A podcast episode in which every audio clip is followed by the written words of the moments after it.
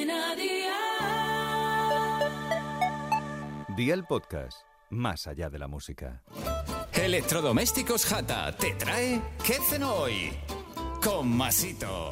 Hola familia, empezamos con las recetas de Navidad, en este caso con unas buenas colas de merluza al horno con patatas. Esta receta es un éxito garantizado y por eso he querido empezar con ella la serie de recetas de Navidad. Durante estos días de diciembre tendremos aperitivos, pescados, carnes y recetas muy tops que intentaré explicarte de una manera muy fácil para que triunfes en estas fiestas. Así que vea por la libreta y toma nota de los ingredientes que te doy la receta para cuatro.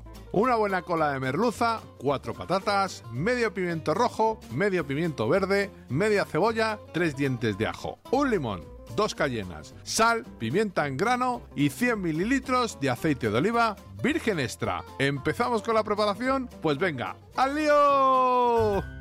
En una fuente de horno colocamos las patatas en rodajas muy finas. Hacemos lo mismo con los pimientos y la cebolla, también partidos muy finitos. Ponemos los tomates cherry partidos por la mitad, añadimos sal, un buen chorro de aceite de oliva virgen extra, horneamos a 180 grados con calor arriba y abajo y la bandeja en el medio del horno durante 20 minutos. Removemos todo y ponemos la merluza encima previamente salpimentada. La regamos con un poco de aceite de oliva virgen extra y llevamos al horno durante 14 minutos más. Mientras se hornea, calentamos aceite y añadimos ajo picado en láminas muy finas y la cayena. Cuando coja color, retiramos 10 segundos del fuego e incorporamos el zumo de limón. Removemos bien para que emulsione y cambie de color, lo añadimos por encima del pescado y ya tendríamos nuestra merluza al horno lista para la mesa de Navidad. Consejito del día, el corte de las patatas y verduras influye mucho en su horneado. Si pasado el tiempo que te digo no están hechas, quizás las hayas partido muy gordas.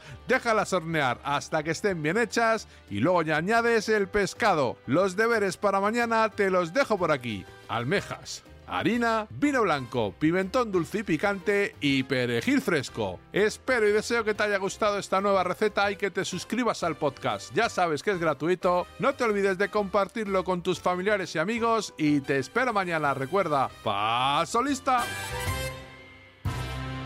Cadena Dial.